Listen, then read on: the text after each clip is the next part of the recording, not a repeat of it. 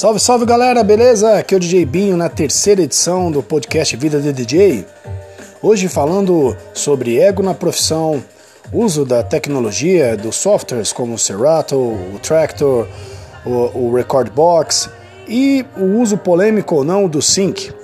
Bom, antes de mais nada, queria agradecer as pessoas que vêm acompanhando esses podcasts e alguns uh, me pediram até para fazer algumas lives. Vamos ver se mais para frente a gente consegue acrescentar isso também. Quem quiser deixar algum tema, aí alguma sugestão para os próximos podcasts ou alguma pergunta, farei questão de responder, beleza?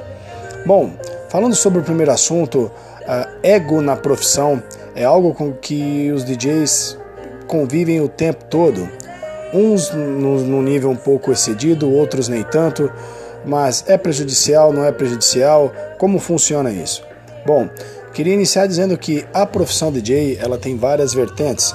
Então existem os DJs de festa, existem os DJs de quarto, existem os DJs de grandes gigs, os de clubs, e querendo ou não, em qualquer um dos segmentos, qualquer DJ pode ser afetado, pode ser é, ter o seu ego inflado. Isso é muito perigoso, porque quando se tem o ego muito é, elevado, você acaba cometendo é, algumas injustiças, acaba cometendo alguns erros e tratando as pessoas de uma forma um, um pouco não condizente, às vezes com a personalidade que você tem.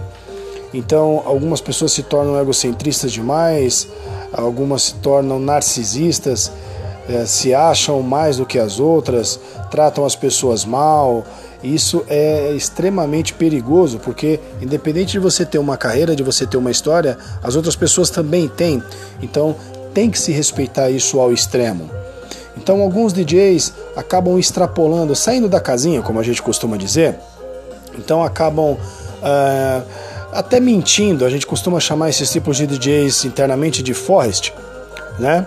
Então tem aqueles DJs que para serem notados e para conseguirem um pouquinho de status, eles mentem um pouco, falam que é, foram contratados para fazer turnês internacionais, mas não postam foto alguma, que abriram shows de grandes expoentes da música, de grandes bandas, mas você não tem nenhum tipo de referência, você procura e você não acha. Então é complicado porque internamente você acaba ficando uh, rotulado de mentiroso e você vai afastando as pessoas naturalmente. Então, quem tem esse tipo de comportamento, na realidade, é, acaba se auto-boicotando.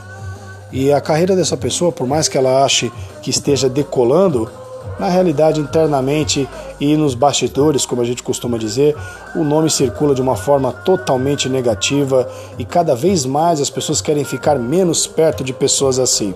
Então, para que você não tenha esse tipo de, de, de, sentimento, de ego inflado, você tem que respeitar sempre as pessoas em qualquer situação. Então tem que se tomar muito cuidado. Então nunca, você que é DJ de grande, médio ou pequena expressão, jamais menospreze ou jamais é, ridicularize ninguém, seja o, o, segurança da balada, seja o chapeleiro, seja uh, o, o senhor que está no banheiro para ajudar na limpeza e para manter a ordem um DJ de menos expressão, um DJ que está começando, está nervoso e você está na cabine e você é, vai dar oportunidade ou vai dividir palco, vai dividir é, set com esse DJ, então procure instruí-lo, procure ajudá-lo, procure orientá-lo, porque ser egocentrista, é, ser ter esse tipo de, de, de, sentimento que possa causar nas pessoas uma má impressão ou uma repugna só vai te trazer prejuízos. Então, trabalhe muito, seja sempre agradável às pessoas, porque você vai estar circulando sempre entre elas. Tá? Humildade sempre, essa é a chave. Beleza? Bom, falando sobre uh, o segundo assunto, a tecnologia, as ferramentas que nós costumamos usar né, e que causam aí, uh, já causaram mais, hoje nem tanto, mas uh, softwares como o Serato, o Record Box, uh, o Tractor. Então, antes uh, os DJs tinham uma certa relutância em usar essas ferramentas, porque na cabeça dos, dos DJs ah, o uso do vinil era o que qualificava um DJ realmente. Mas sabemos que muitos DJs lá atrás, antigos, que, que mais experientes, que carregavam aqueles cases pesadíssimos de vinil, hoje sofrem consequências muito graves de saúde, alguns têm problemas nas costas gigantescos e a grande maioria dos DJs já aderiram a esses softwares. Então, a utilização dessas ferramentas não torna você maior ou menor, tá? Não torna você maior ou menor. Obviamente, os DJs que têm um tipo de segmento, como por exemplo, que é do hip hop, que é do hip hop, que é do rap, é, tem algumas festas segmentadas que é bem padrão, tem que ter o uso do vinil, tem que ter o uso dos tocadiscos, mas isso varia em algumas festas. Tá? Então não se qualifica ou se classifica um DJ por ele usar um software ou não. Tá? Porque não importa o que você, qual ferramenta você tenha, mas como você a utiliza. Então, tirando todos os paradigmas e quebrando todos os preconceitos, pode utilizar sem problema algum, não importa porque hoje a grande maioria já aderiu. Ah, o Patife mesmo, que era um dos maiores relutantes, ou melhor, o, o, KLJ era um dos maiores relutantes na utilização da, do Serata, por exemplo.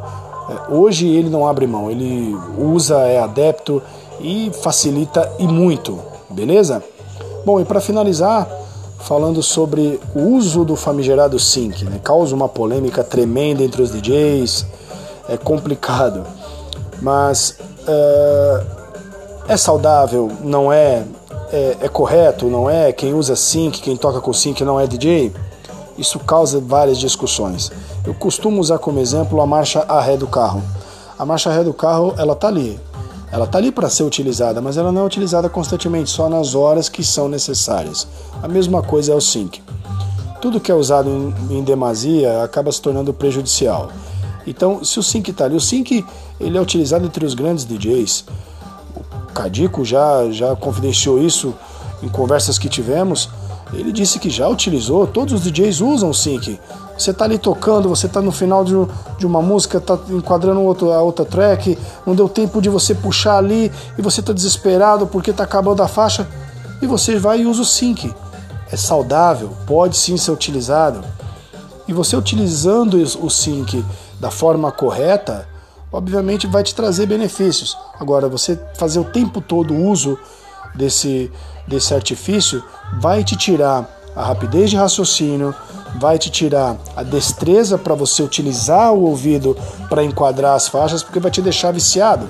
Então, tá ali é para ser utilizado? Sim, mas não use em demasia. Aprenda a utilizar o seu ouvido, a contar as batidas, a saber o enquadramento uh, da música para você não ser surpreendido numa festa, por exemplo, você utilizar um equipamento que não tem a sync. Então, se você vicia só em usar fazer as mixagens, fazer as transições somente usando o sync, no dia que você, DJ, precisar uh, tocar em um equipamento que não tem o sync, você vai ficar perdido.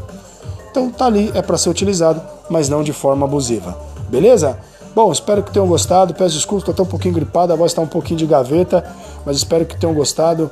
Deixem aí nos comentários se quiserem é, sugerir algum tema. A gente discute na, na, na próxima semana. E, e, façam perguntas, farei questão aí, será um prazer respondê-las. Beleza? Esse foi o DJ Bin Oliver. Espero que tenham gostado. Semana que vem estamos de volta em mais um podcast Vida de DJ, beleza? Valeu!